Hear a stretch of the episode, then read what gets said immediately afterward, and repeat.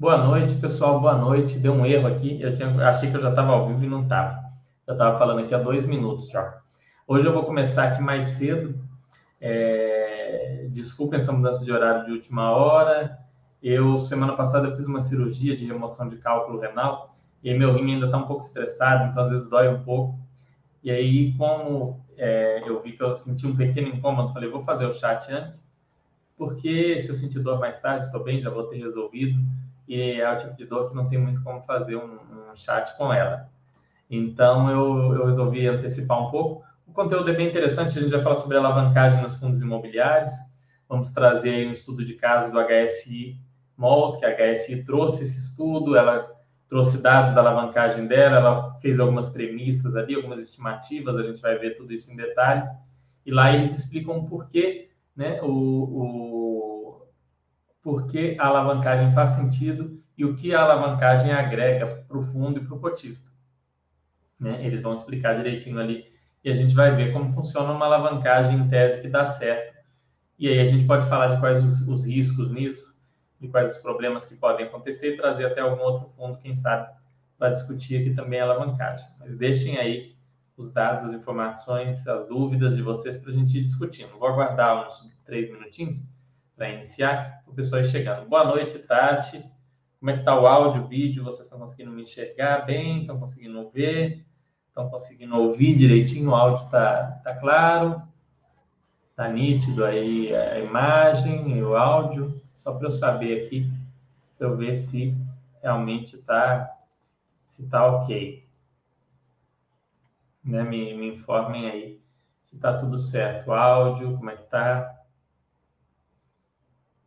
Para a gente poder trazer essa discussão. É uma discussão interessante, é, falar um pouco sobre a, essas questões, sobre alavancagem, porque é um dos problemas que muitos fundos imobiliários, inclusive empresas da Bolsa, vêm sofrendo nos últimos tempos. A gente vai poder falar um pouquinho do porquê isso acontece também, a gente vai falar um pouco do porquê os problemas acontecem com as empresas e por que mesmo ocorrendo esses problemas, as empresas devem continuar se alavancando em grande parte das situações. Então a gente vai falar de tudo isso, né? Mas eu preciso do retorno de vocês aí, se o áudio, o vídeo, como é que tá.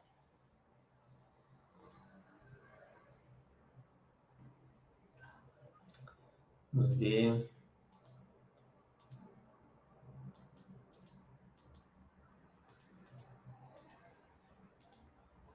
Falando que está tudo ótimo, você comentou que fazer um curso sobre que você já começou, você começou a estudar aqui agora, mas sobre o curso você dá muito. Itachi, tem já um pronto, tá? Tem ali no. Você vai, quer ver? Deixa eu, deixa eu mostrar onde. Deixa eu compartilhar a tela que eu mostro para vocês. Já tem um pronto. Eu vou trazer um mais novo. É, vou, vou preparar esse conteúdo. Vou trazer de novo essa série e, e para a gente até substituir aquela outra, né, trazer mais atual, mas você pode ver o, o que já tem pronto. Quer ver? Eu vou te mostrar aqui. Você vai vir aqui em. Aqui está em, em fundos. Aqui vai estar tá aqui a tela, né? A Baster.com. Você vai vir aqui em galeria, no, no canto esquerdo aqui vídeos, imagens e áudio. E aí tem séries aqui. Fiz análise, fiz imóveis iniciando. É esse aqui, né? Chega de boa isso com imóvel. Aula 1, que são FIIs. Aula 2, estrutura dos FIIs. Aula 3, mandato, segmento e gestão. Introdução aos FIIs, chamada de capital nos FIIs. Diversificar ou pulverizar. Aulão, parte 1 Ó, se você quer pegar um, um, um, vídeo mais, mais tranquilo, é esse aulão aqui, parte 1, parte 2, parte 3, conceitos básicos de FIS, segundo aulão, parte 1 e parte 2. Então, nós vamos trazer nova série. Aqui tem cursos aqui também, FIS para iniciantes, ó, cursos aqui também, FIS para iniciantes. Tanto na série quanto no curso, ó, o curso aqui que é o curso mesmo mais completo. São oito aulas. Então, eu viria, assistiria primeiro esse aulão aqui das séries, FIIs iniciando, e depois viria para esse curso aqui, você já vai ter uma noção muito boa, é, já vai pegar os conceitos de maneira bem legal, claro, leia o meu livro, né? O meu livro tem disponível aqui para assinantes sem custo nenhum, então não deixe de ler o livro é, de fundos imobiliários é, é aqui na Basta.com. Leia o livro do André Bassi, é um livro que eu recomendo muito, é um bom livro de fundos imobiliários. E o livro do Marcelo Fai também é um bom livro, né? Tem outros livros bons, mas se você ler esses três livros, né? O do, o do, o do Bassi, o do é, Marcelo e o meu, começando pelo meu, que o meu é, é o mais básico, apesar do, do, do André chamar introdução, você vai ter, você não vai cometer erros muito graves, principalmente, né? Depois de ler esses conteúdos. É, se você já tiver num ponto de usar o dinheiro, é legal você ler o estudo também do Rodrigo Medeiros sobre reinvestimento, né, sobre é, necessidade de reinvestimento para poder manter os valores do, dos fundos imobiliários. E assistindo essas aulas aqui são mais do que suficientes para não fazer grandes besteiras. Então vamos. Deixa eu compartilhar um outro, uma outra tela que é o do, do dos fundos. WMS, boa noite. Não é o Marcelo, não, é o Fernando WMS, mas boa noite. O nome dos livros, o meu é Fundos de Investimento Imobiliário. É mais fácil você procurar até pelos autores, que o nome de livro de fundo imobiliário é tudo igual. Do André, Introdução aos Fundos de Investimento Imobiliário. E o do Marcelo Fai, acho que é Método Fai, uma coisa assim. Método Fai, tenho quase certeza. São uns três livros que, se você ler, Começando pelo meu, né? O meu você nem, você sendo assinante da Basta, você nem tem custo, você pega o meu aqui de graça e lê. E lê esses outros dois, você já vai ter uma base boa. E a partir daí, para desenvolver, é ler muito relatório gerencial, principalmente, né? E a leitura de relatório gerencial é essencial para qualquer pessoa que queira investir em fundos imobiliários. E falando em leitura de relatório gerencial, vamos entrar no nosso tema. E nosso tema está justamente hoje em um relatório gerencial.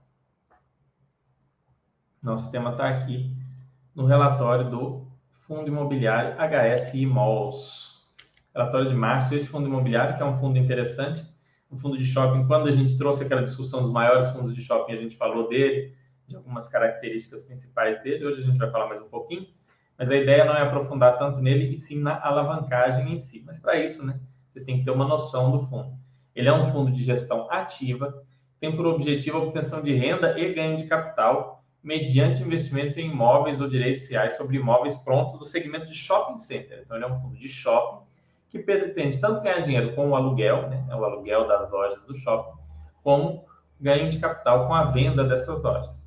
Então, a aquisição para posterior locação, arrendamento, exploração do direito de superfície ou mesmo alienação, inclusive de bens e direitos a eles relacionados. Tem um benchmark aí de 6% mais IPCA, tem uma taxa de performance de 20% do que exceder esse benchmark, taxa de administração de 1,05% ao ano sobre o valor de mercado do fundo. Esse é o padrão hoje em dia, pessoal. É 20% do que exceder IMAB ou 20% do que exceder IPCA mais 6. Isso é mais ou menos um padrão que a gente vai ter na indústria. Valor de mercado do fundo 1 bilhão 256 milhões, uma, um valor patrimonial de 1 bilhão 515 milhões. É uma distribuição de 74 centavos no último período, 150 mil cotistas. Destaques aqui do portfólio, né? Ele é o único FII shopping center com posição majoritária em todos os ativos. Então, ele é um fundo que ele busca controlar os shoppings. Ele compra o shopping para ele mandar. Ele não compra participações minoritárias em shoppings que é o que o VISC, por exemplo, faz muito, ou seja, são estratégias bastante distintas a dele e a do VISC. Gestão ativa, administração exclusiva da Safira, empresa do grupo HSI. Então, ele coloca como para administrar os shoppings uma empresa apenas, a Safir, que é do grupo deles, ou seja, tem ali um interesse próprio. Não há dentro do HSI Malls essa diversificação de administradoras que você vai ver dentro de um HGBS, dentro de um VISC, dentro de um visto que, se não me engano, tem 10 administradores dentro de um XP Malls e outros. Portfólio com 7 shopping centers em 5 estados, a BL de 191 metros quadrados, maior dividend yield corrente e dos últimos 12 meses entre os pares, entre os fundos de shopping, considerando o valor de mercado. Então, ele é o fundo de shopping hoje com maior dividend yield, o que não quer dizer nada se você não analisar e verificar se essa renda ela é, é uma renda normal, é uma renda recorrente, é uma renda sustentável ou não. É, olhar só dividend yield é um erro. É, vamos lá. Performance operacional lá, significativamente acima do ano passado e das expectativas para o período. Vendas e anuais do portfólio apresentaram variação positiva em 15% e 20%, respectivamente, em relação ao mesmo mês do ano passado, 19 e 21 no acumulado do ano, o que é muito positivo, né? O fundo mostra que, se vocês forem olhar todos os grandes fundos de shopping center, todos eles vêm trazendo dados assim, crescimento de 10%, 8%, 15%. O que quer dizer? Que é um setor que está aquecido, que está voltando bem, está se recuperando bem no período da pandemia, para não dizer que já está totalmente recuperado. É... Aqui, ó, guidance de distribuição de 70 e 74 para os próximos seis meses. Tá, tá, tá, tá, tá. Vamos ver aqui o estudo. Estudo de caso, olha que legal. Sacamos abaixo estudo de caso teórico realizado para duas aquisições que o, que o HS Malls realizou em 2022, Shopping Paralela e Shopping Uberaba, considerando os seguintes cenários, com 100% da operação de securitização em recebíveis ou 100% de recursos próprios. E o que, que o estudo quer dizer, pessoal? Olha, se eu pegasse o meu dinheiro próprio, se eu fizesse uma emissão de cotas, pegasse dinheiro e comprasse o shopping, qual que é o resultado que eu teria? E se eu pegasse um empréstimo, comprasse os shoppings e é, pagasse o empréstimo depois, qual que é o resultado que eu teria? Onde eu ganharia mais? Nós vamos ver o estudo e depois a gente vai fazer alguns apontamentos. Esse estudo ficou bem legal. Eu vi ele hoje quando eu estava comentando aqui os, os relatórios gerenciais. Falei, poxa, isso aqui dá um tema legal para chat, porque o pessoal fica muito confuso em relação à alavancagem. Não vai elucidar tudo para vocês, porque a alavancagem não é algo tão simples que dá para olhar e dizer se é bom ou ruim, mas vai é, explicar para vocês o racional por trás e, e alguns benefícios. Vamos lá. Estimamos a taxa interna de retorno para ambas as aquisições nos dois cenários acima. Para quem não sabe, a taxa interna de retorno, né? A TIR, uma explicação bem simples, sem entrar em, em detalhes de matemática financeira, é o seguinte: qual que é o meu retorno percentual no período de um ativo, considerando, por exemplo, no caso de um imóvel, que eu comprei o imóvel hoje, aluguei o imóvel por um período e vendi ele lá na frente por um determinado preço. Qual que é o meu retorno total percentual? Né? E normalmente usa a tira anualizada. Qual que é o meu retorno anual é, com aquela compra? Comprei um imóvel, fiquei com ele cinco anos, aluguei durante aqueles cinco anos, no final vendi. Tive essas entradas de caixa, essas saídas Quanto foi o meu resultado lá no final? A tira que mostra isso. E aqui a tira é o mais adequado para comparar investimentos totalmente diferentes. Para comparar uma ação com um fundo imobiliário, com um imóvel, com renda fixa. Se você for comparar simplesmente o retorno, claro, tem certos aspectos que são incomparáveis, mas você vai comparar qual teve maior retorno, o uso adequado é a tira, até porque você dificilmente vai comprar e vender os dois ativos exatamente na mesma data, você não vai ter como fazer aquele cálculo ali na ponta do lápis ver é, sem usar uma métrica comum, simplesmente usando o valor em reais. Você tem que usar uma métrica e a tira é a mais adequada.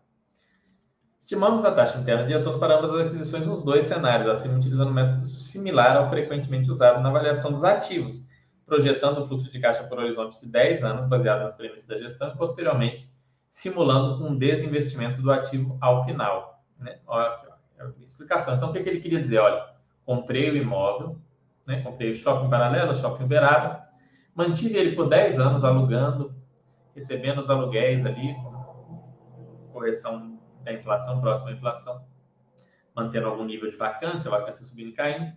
Lá no final de 10 anos, eu vendi esse imóvel é, e com isso eu vou, eu vou receber de volta o, o, um, um, dinheiro ali que eu investi, eu vou receber de volta aquele valor patrimonial. Qual que é, é a taxa interna de retorno? Partimos do fluxo de caixa realizado em 2022. Para vocês terem uma ideia, quando eu vou avaliar fundo mono imóvel, eu faço esse tipo de análise. Eu gosto de montar essa planilhinha, monto a DRE anual do fundo, faço ali de, de período de 10 anos, às vezes mais, olho as alavancagens, os, os poréns, e avalio ali, faço a minha própria análise. Partindo de um fluxo de caixa realizado em 2022, no forecast dos shoppings, Para o ano de 2023, projetamos os próximos nove anos sem crescimento orgânico de ABL, um crescimento real médio de 0,5% ao ano, ou seja, estão considerando que vai ter um crescimento da renda acima da inflação. Quando eu faço esse tipo de projeção em fundo, eu costumo fazer com é, estabilidade da renda, ou seja, sem, é, simplesmente vai ser repassada a inflação, não vai ter crescimento real. Mas faz sentido usar um crescimento real, sim, ainda mais que é choque. Entendemos ser uma premissa conservadora, com exceção do BTS e o NIM, em que foi considerada apenas renovação no fim do contrato pelos mesmos valores reais. No fim do período, utilizamos a premissa de desinvestir esses ativos a um cap rate de 7,5% sobre a NOI corrente de 2032, percentual que é consistente com as correlações históricas de taxa de juros e cap rates, assumindo curvas atuais de juros previstas pelo mercado. Utilizamos ainda a projeção de PCA e CDI de 23 de 3 de 2023, realizada pela LCA Consultoria Econômica. Por fim, disponibilizamos a análise de sensibilidade considerando a variação do crescimento real, médio cap rate de saída, resultado nativo do projeto e comparação entre o resultado obtido nos cenários 1 e 2. Então, aqui, ó, ele mostra aqui os anuais, ó, quanto que seria. Os juros pagos, a venda, as amortizações aqui e a venda. Ele mostra aqui um roteiro. A taxa interna de retorno, nesse caso, seria de 21%. Múltiplo. O que é esse múltiplo aqui?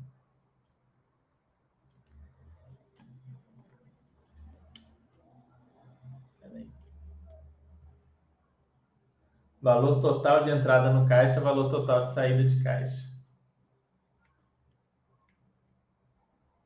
Taxa de crescimento ao ano, 0,5%. Taxa de cap rate na saída, 7,5%. Então, a gente pega aqui e traz aqui esses valores é, de cap rate na entrada e cap rate na saída. Então, vocês vão ver aqui, ó,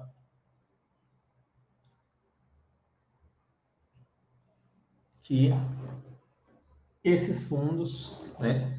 Esse, esse fundo tem aqui, conforme a taxa de crescimento, se a gente fosse assumir aquela premissa conservadora que eu falei de, de zero, teria um cap rate de 18,7% ao ano, o que é muito bom. Tá? 18,7% ao ano é muito bom. Pra vocês terem ideia, é, o retorno do Buffett, claro que é em dólares e, e, e vale mais nesse sentido, mas é entre 22 e 23, então é isso daqui, o retorno do, a taxa interna de retorno da Berkshire. Então, assim, 18 não está nada mal. Considerando essas premissas de que eles vão conseguir vender lá na frente, é, não vai ter uma vacância muito alta, shoppings não vão entrar em declínio, as coisas que fazem sentido, não são premissas absurdas. E aqui vem o cenário 2, sem a operação de securitização. Então, de uma vez, o fundo ia ter que fazer emissão, pegar todo esse dinheiro, tá vendo aquele, aqueles valores que ficaram divididos em vários períodos? Aqui está em um período só. 432 milhões aqui de uma vez e lá na frente a saída total. Nesse caso, a TIR ia cair 14%. Ó. Então, é um retorno anual 30% menor. Né? 18 dividido por 14. Vamos ver, vamos pegar a calculadora financeira aqui e fazer a conta. Eu vou, eu vou usar o vou usar aqui o, o crescimento de zero que eu acho mais conservador.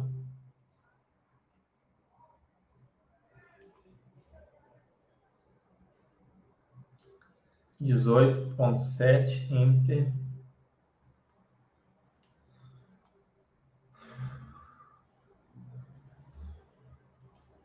Quatorze ponto um dividido.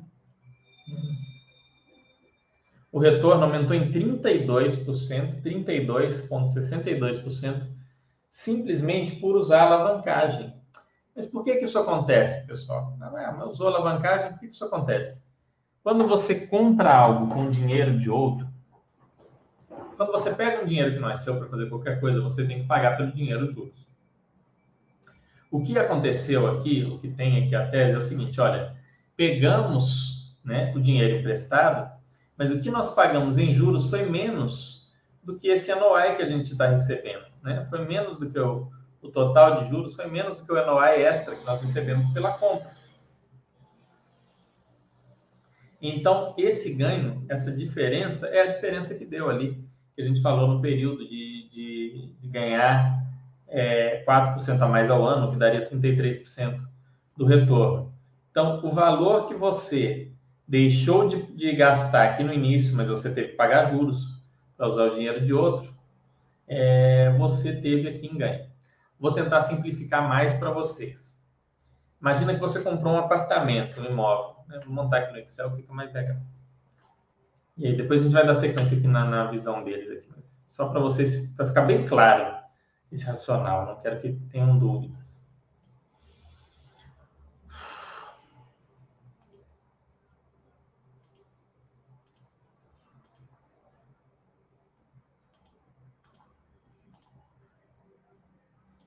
Então vamos lá, você comprou um apartamento. Mais ou menos como ali, ao invés do shopping é um apartamento. O cap rate do apartamento, o que, que é o cap rate? É o aluguel dividido pelo é, valor pago.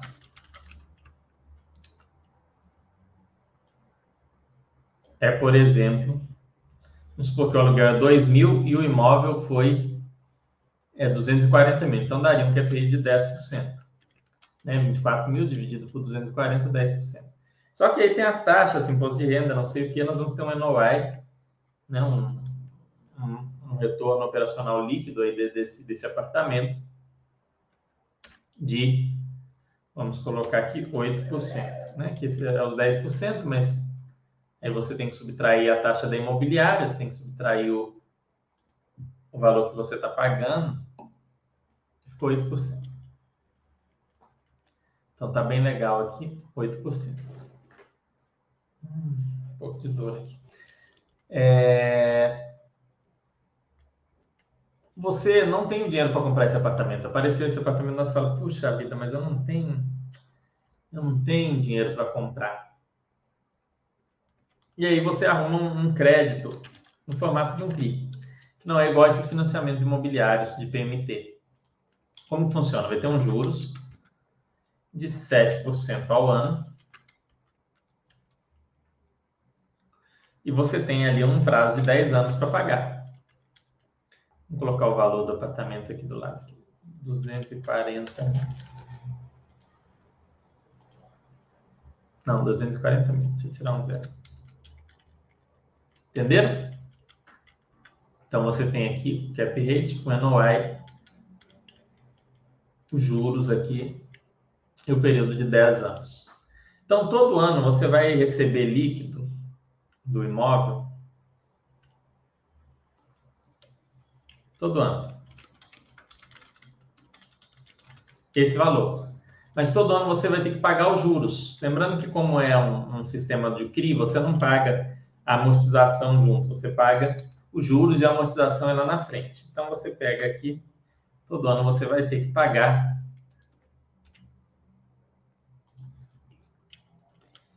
esses juros.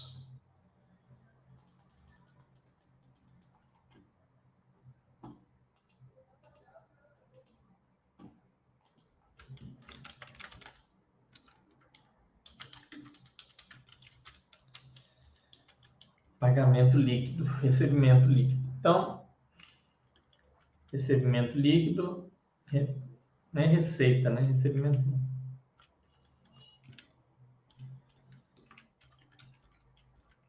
E o retorno que você teve, então? O retorno que você teve foi isso daqui, menos esse valor. Você recebeu 1% ao ano ah, mas Fernando, eu tinha 240 mil guardado. E se eu comprasse o imóvel por 240 mil com dinheiro guardado? Se você fizesse isso, você não teria que pagar os juros, correto? Mas você teria o custo de oportunidade daquele dinheiro parado. Ou seja, você teria usado um dinheiro que estaria rendendo em outra coisa. Se você tem a possibilidade de comprar com o dinheiro do outro. Veja que você ganhou sem tirar nenhum centavo do bolso, você tirou 2.400 por, por ano aqui ao longo de 10 anos. Depois de 10 anos, teoricamente, você vai vender esse imóvel. Mas, né? Então, isso daqui vezes 10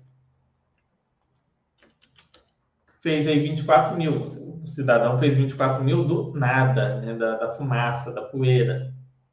Essa estrutura tem mais risco do que comprar um imóvel à vista? Tem. Porque se você tem vacância aqui em poucos períodos, é, essa conta já não fecha. Veja que aqui a gente fez com uma margem muito, muito estreita. Normalmente os fundos fazem, eles pegam um cap rate de 11 no imóvel, né, que vai dar um NOI de mais de 10.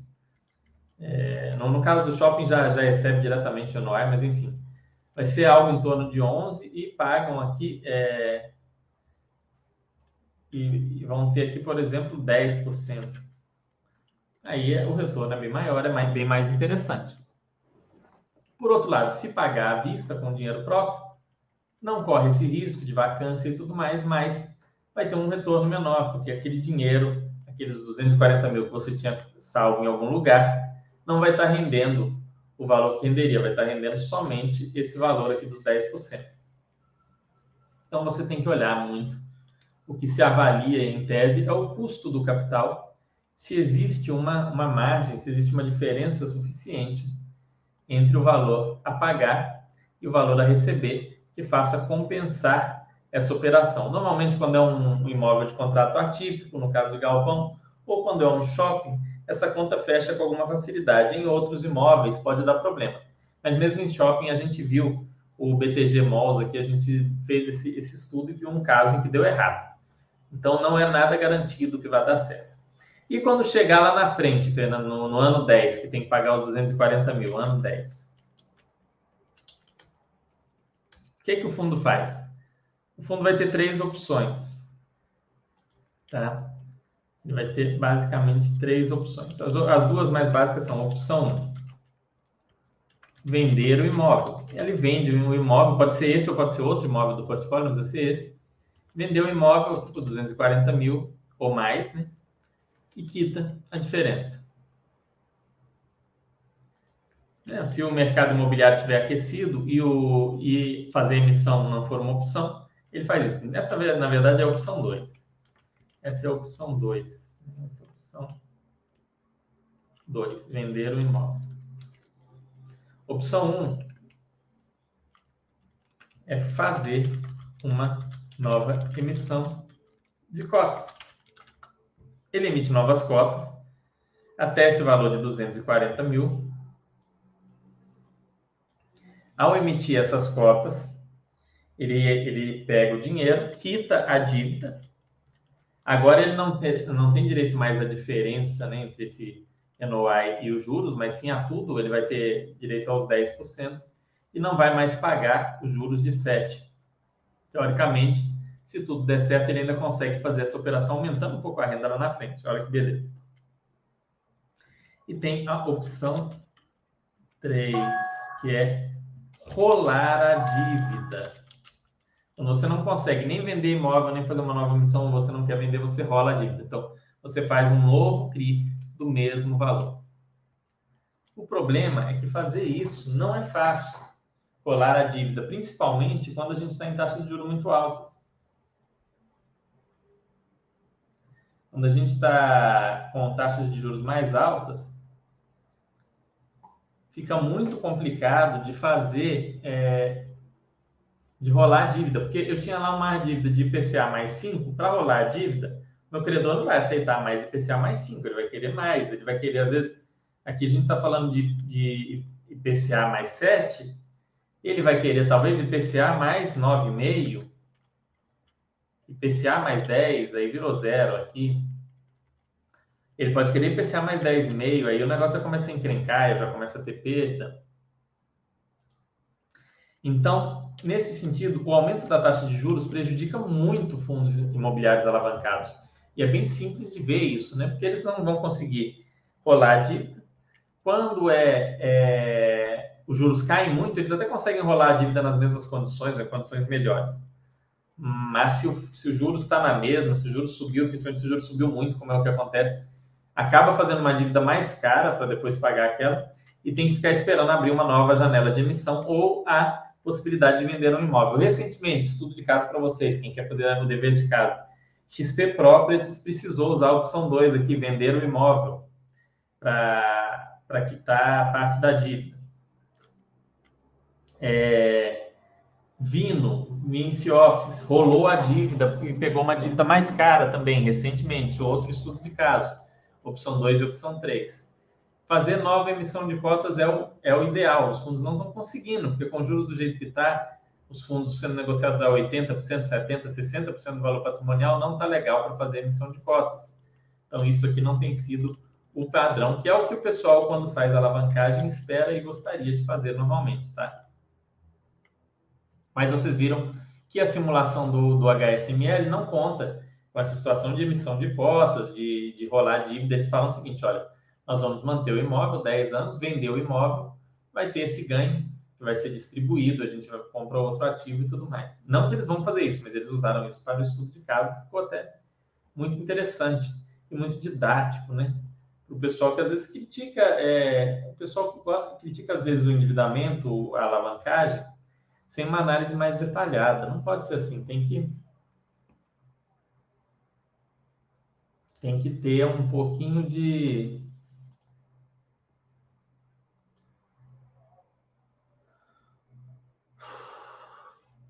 Aí.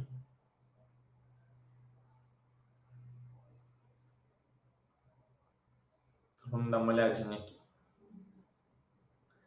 Então vamos ver o que mais que ele fala. Dessa forma, baseado nas premissas da gestão, conclui que estrutura de aquisição realizada agrega valor aos cotistas. O ativo vem superando a performance esperada. Isso, isso aconteceu. Isso aqui foi sorte, né? Isso aqui foi sorte. Isso aqui não, não é mérito da gestão, isso foi sorte. O VPL projetado da operação descontada da rentabilidade líquida de um, de um título pré-fixado, com taxa de com vencimento em 2033, equivale a 43 milhões. Ou seja, o retorno dessa operação, 43 milhões acima né, do que se tivesse investido no tesouro pré-fixado, que é uma boa proxy de, de, de comparação com essa título. Cabe ressaltar ainda que, por exceção à estrutura de capital, todas as outras premissas utilizadas foram idênticas. Então, é, é bem. É, por que, que a estrutura é diferente? Por causa dos CRIs né, que foram feitos. E aqui eles falam assim: ó, gostaríamos de destacar também algumas características do ativo que sustentam a tese de investimento, sendo parte delas a época da aquisição do material de apoio. Então, aqui eles estão trazendo. Provavelmente, muito cotista devia estar chato, falando: vocês estão muito endividados. É isso, vamos mostrar aqui que o nosso endividamento é bom. É normal os cotistas ficarem tensos, porque muito endividamento foi feito com problemas. E é normal é, o pessoal trazer. É normal, não, é louvável o pessoal trazer esse estudo para demonstrar, falar: olha, nem toda alavancagem é um problema. A alavancagem pode trazer valor para vocês, pode fazer com que vocês ganhem mais dinheiro, se for bem feito e der certo. E essa alavancagem, até o momento, so far so good, né? Tá dando tudo certo, tá sendo bom, tá, tá agregando valor para o fundo. Então, bacana a alavancagem. Parabéns pela alavancagem. Ah, deu um problema. É um risco, se for. Então, aqui do outro imóvel, aqui, ó, análise do shopping Uberaba, que fica, por incrível que pareça, na cidade de Uberaba, Minas Gerais, aqui, nosso queridíssimo Triângulo Mineiro. Um abraço pro pessoal aí do Triângulo, região que eu gosto bastante. Fui poucas vezes, né, apesar de ser mineiro, morar aqui em Belo Horizonte. Pretendo ir aí novamente é, no futuro, né, em breve, quem sabe ano que vem, passear em Iberaba e Berlândia, duas cidades que eu gostei muito de conhecer. Análise aí da TI. Esse fundo aqui teve ele teria uma tira absurda, né? Esse shopping. Teoricamente foi um negócio muito, muito bom. Que a gente colocar aqui 27,8 para 15. Nesse caso, o retorno foi 70% maior, né? Vamos ver se é 70. É por aí. É uma coisa absurda. 27,8 entre 15,6 dividido. Não, tô bom de conta de cabeça. 78,21% a mais de retorno em razão da alavancagem. Dessa forma, assim, shopping paralelo, como no shopping, como no shopping paralelo, estrutura de aquisição realizada agrega valores cotistas, o ativo vem superando a performance, novamente, né, um pouco de sorte nisso. PPL projetado da operação descontando a rentabilidade líquida de um título do Tesouro, equivalente a 80 milhões a mais, cabe ressaltar que, por exceção, a estrutura de capital, todas as premissas foram idênticas. Informações adicionais do ativo. Esse ativo foi comprado com a RMG e ele superou a RMG. O fundo acabou conseguindo fazer operações muito boas, essa é a verdade. Né? Vê aqui que eles fizeram. Foi o fundo que, se não me engano, nesse período da pandemia trouxe maior retorno. O fundo, de, fundo em geral, né? porque teve aquela queda. Quem comprou fundos lá no, no, no, na Bacia das Almas, esse foi o de maior retorno. Aqui, bem legal aqui, olha só. Tive projetada a diferença aqui, ó do, da análise deles, 14% a mais ao ano, 6,5% a mais ao ano, o que é muito, muito bom. Então é muito legal ver isso.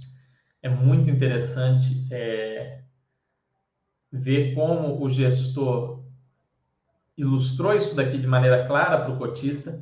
Claro, planilha aceita tudo, né? Essas coisas podem dar errado, o shopping pode ter um problema sério.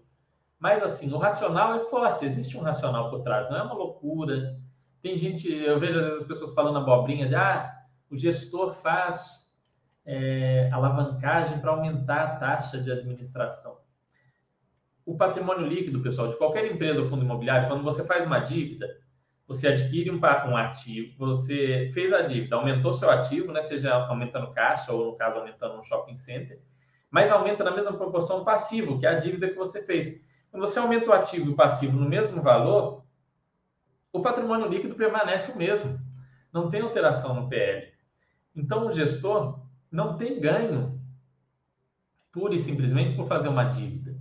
Isso, se a dívida der certo, ele vai ter ganho, o cotista também. E se der errado, ele vai ter perda, porque vai começar a comer o patrimônio líquido, dependendo da situação.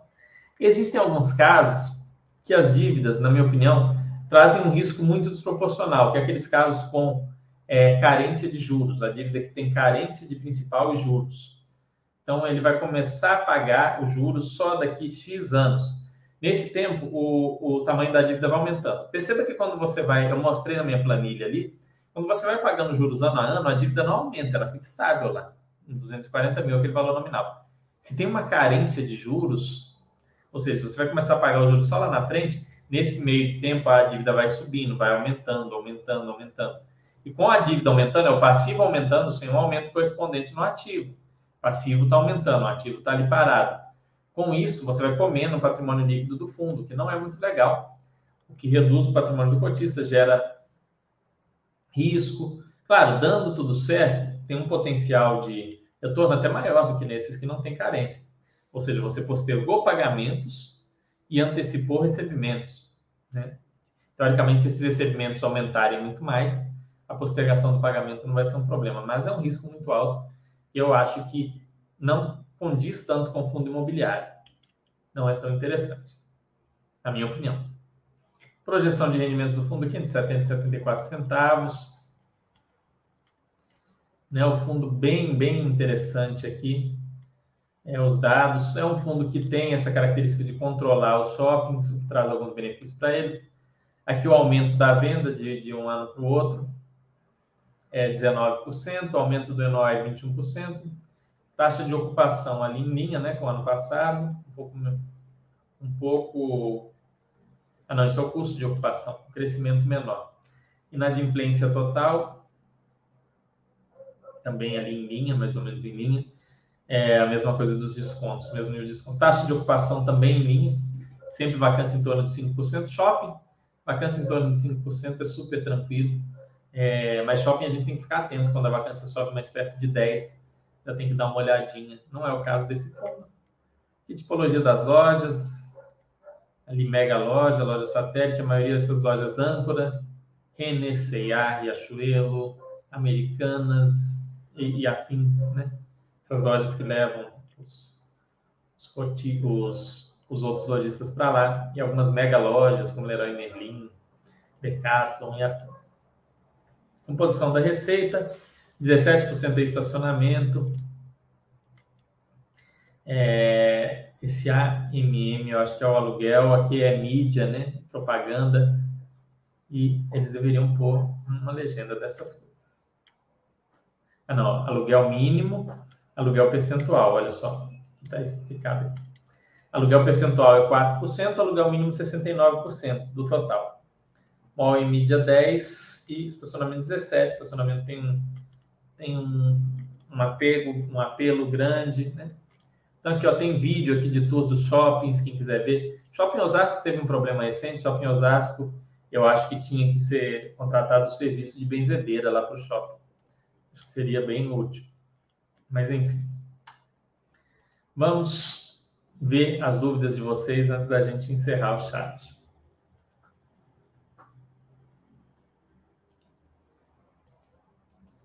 WMS pedindo desculpa. Que é isso, WMS? Não tem que pedir desculpa, não. Marcelo é meu grande amigo aí, Marcelo, super profissional aqui da Master. Qualquer dia eu vou trazer ele aqui para a gente fazer um chat de novo. A gente já fez e foi muito legal. Bom, pessoal, vou responder as dúvidas de vocês. Perguntem, aproveitem. Esse é um tema interessante. Esse é um tema que entender isso daqui já, já vai ajudar bastante vocês na hora de escolher fundo imobiliário. É um ponto importante, pessoal. Um ponto bastante importante. Teoricamente, o fundo alavancado teria que trazer um retorno maior do que o fundo não alavancado, dado tudo, tudo mais constante, tudo mais igual. Então, dois fundos de shopping com shoppings parecidos, você espera um retorno maior daquele que está alavancado, porque senão ah, Fernando, não, não dá para esperar o retorno maior do alavancado,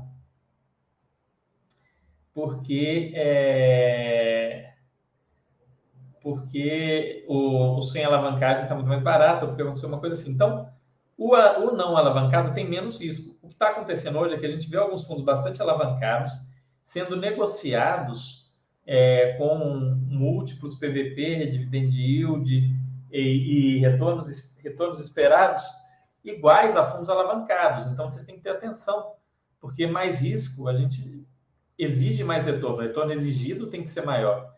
Não faz sentido tomar mais risco para é, para não ter mais retorno. A volta dos que não foram falou boa noite. A alavancagem no nível do TSF já vai ficando arriscado demais, né? Aí é que está é, a volta dos que não foram. O legal do TRXF é que a alavancagem dele é muito bem casada. É muito bem casada. Isso é que ficou muito legal. Então, o TRXF, desde que a gente não. Contanto que a nossa taxa de juros caia daqui a uns tempos. Olha, eu não comentei o último relatório gerencial do TRXF, depois eu vou fazer esse comentário. Mas vamos mostrar, vou ver se eu mostro ele aqui. Deixa eu ver aqui se eu consigo mostrar aqui.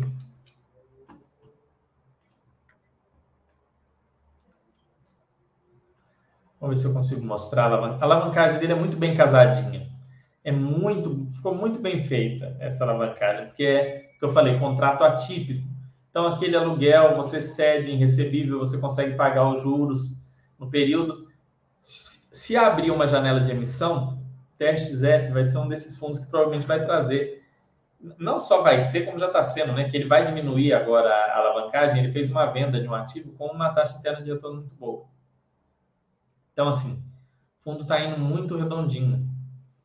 Né? Vamos, vamos dar uma olhadinha no TRXF aqui. Vamos lá, direto na parte de alavancagem. TRXF, para quem não sabe, é um fundo de imóveis de varejo, principalmente supermercados, né? um fundo imobiliário de supermercados. Tipo de imóvel que eu gosto muito, pelo menos aqui na cidade de Belo Horizonte, é muito difícil algum supermercado bem localizado deixar de ser supermercado ou deixar de ser uma grande loja, uma coisa assim, e ficar desocupado. Né? Ele pega aqui mega lojas e supermercados aqueles falando aqui da obra, da loja Obra Max em Piracicaba e Leroy Merlin em Salvador. Tá aí seguindo essas obras. Rentabilidade de negociação.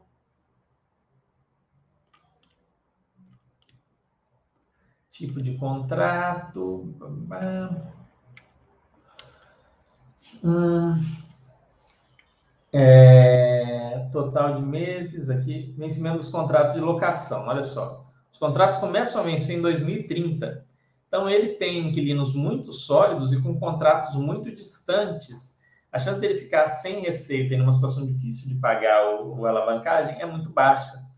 A maioria dos aluguéis aí reajustando no meio do ano. 34 imóveis, né? Tenho 17 imóveis em, que tem participação indireta. Açaí, né? Açaí, que é o antigo Extra, ou Extra, como chamamos aqui. Na verdade, a propaganda também fala Extra, né? O pessoal do Rio ele fala diferente. TRXB, tem participação do TRXB, que também tem lá alguns imóveis. Então, é um fundo com muitos imóveis e nesse estilo de mega loja, mas ele tem a alavancagem dele. Então, aqui, aqui as fotos do, do portfólio. Não está aqui, cadê? O, eles tiraram a parte que falava da alavancagem, eles faziam uma parte bem explicada. Obra Max, aqui as obras. Ó, não está aqui? Tirou? Era até um, um diferencial do, do fundo, a parte que explica do. Fiz de. Hum,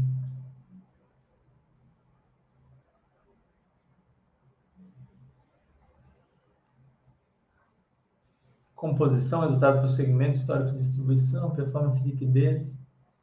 Mas cadê a dívida? Não colocou aqui, rapaz.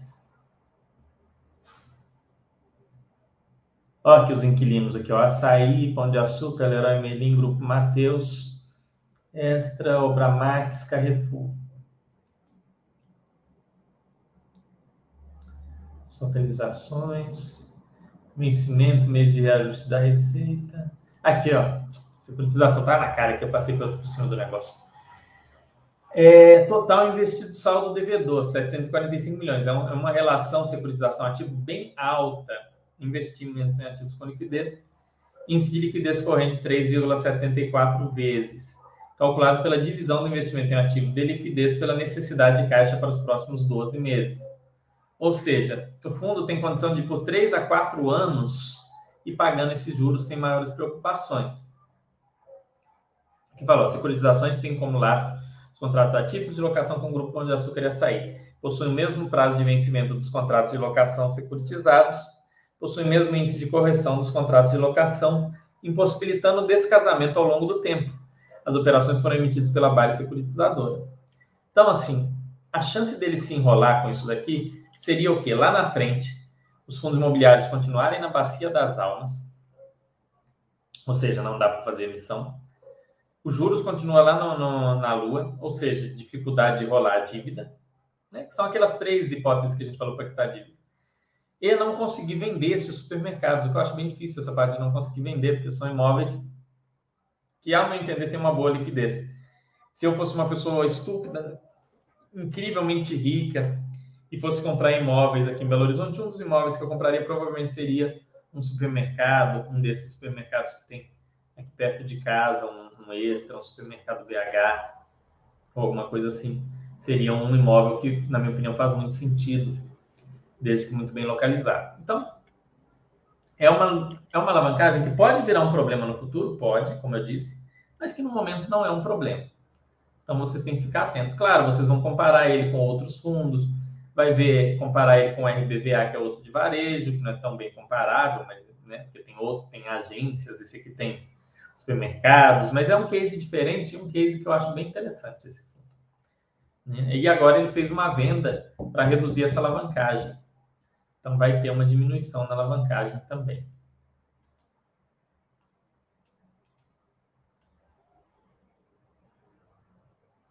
Tivuco, o chat todo foi sobre isso, foi mostrando isso.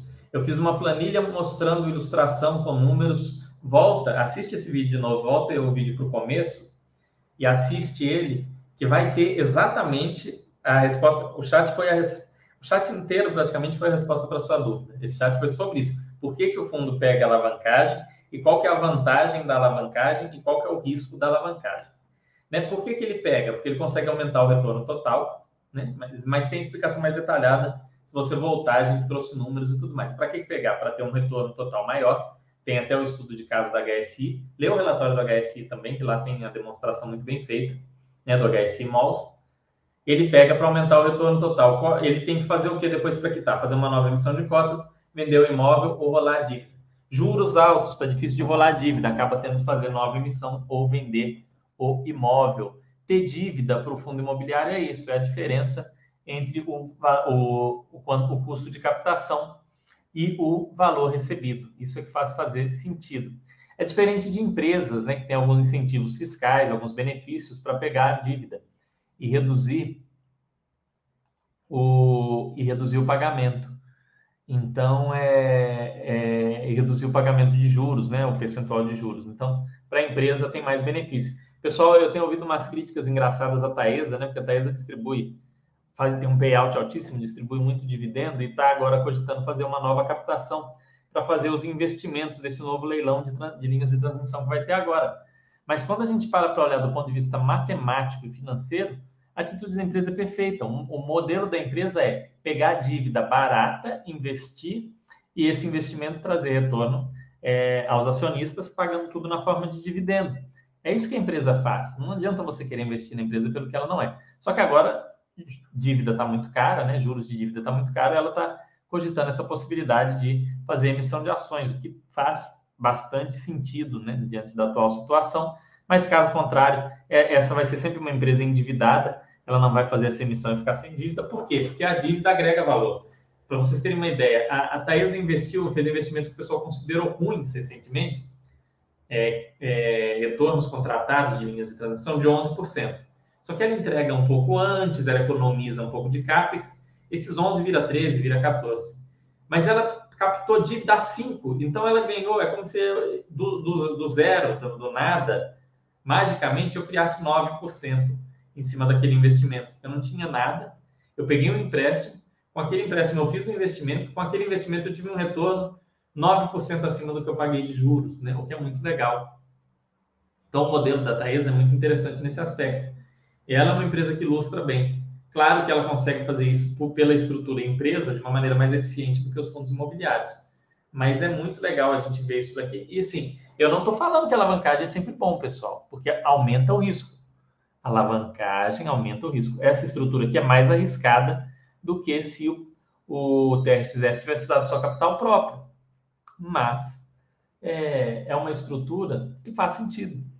E o fundo tem mostrado, quando ele quer vender, ele vende os imóveis e vende bem, como ele comprou. Ele fez aquele truque do HGRU e eles mesmos falaram que se inspiraram no HGRU para isso de comprar um monte de imóveis de uma vez, né, do compra do próprio inquilino, né, o buy to, to o sale and back, é, compra aquele monte de, de imóveis do inquilino, depois vende para uma outra pessoa muito mais caro do que o valor que eles compraram. Então vende ali com um ganho de capital expressivo.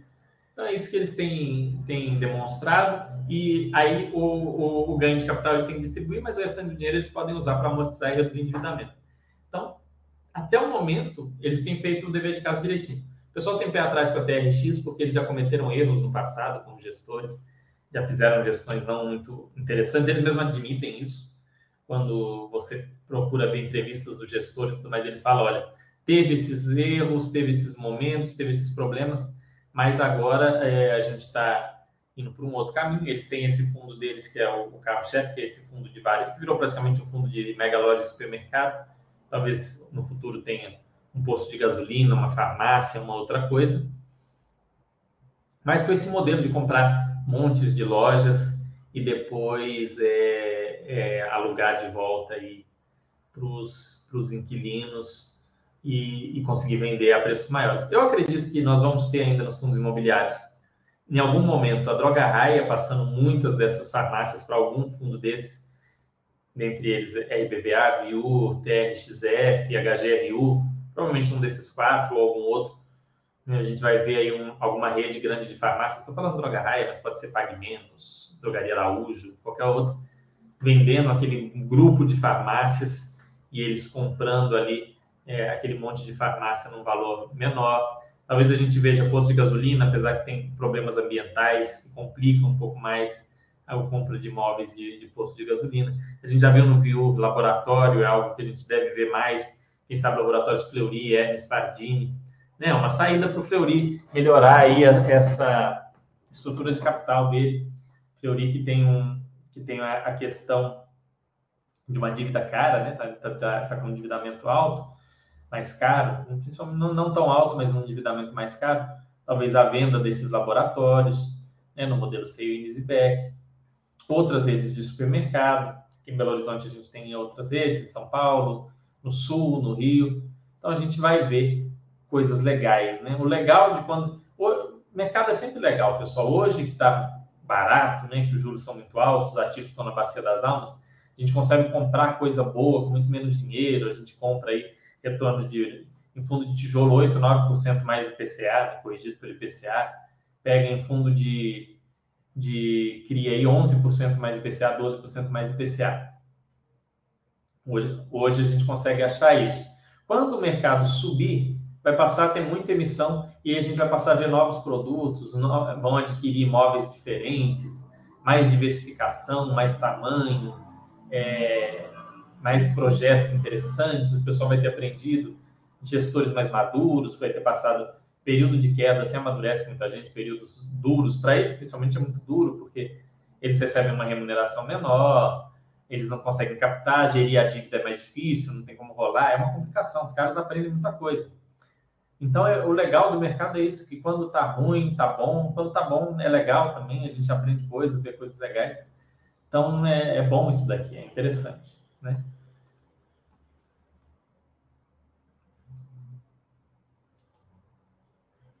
HGRU é impressionante, venda com TIs altas. Pois é, é o HGRU e, e a venda, a última venda do, do TRXF também, quer ver?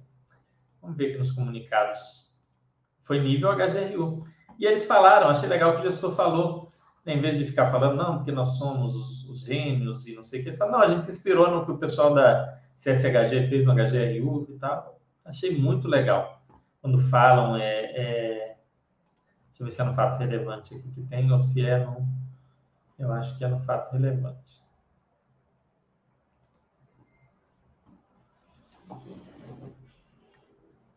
Instrumento particular, ah, é isso mesmo. Vamos ver aqui qual que é o retorno aqui a TI. Se tem aqui. Ó, TIR de 19% ao ano. 19% ao ano é muito bom. Muito bom. Isso com imóvel, muito bom.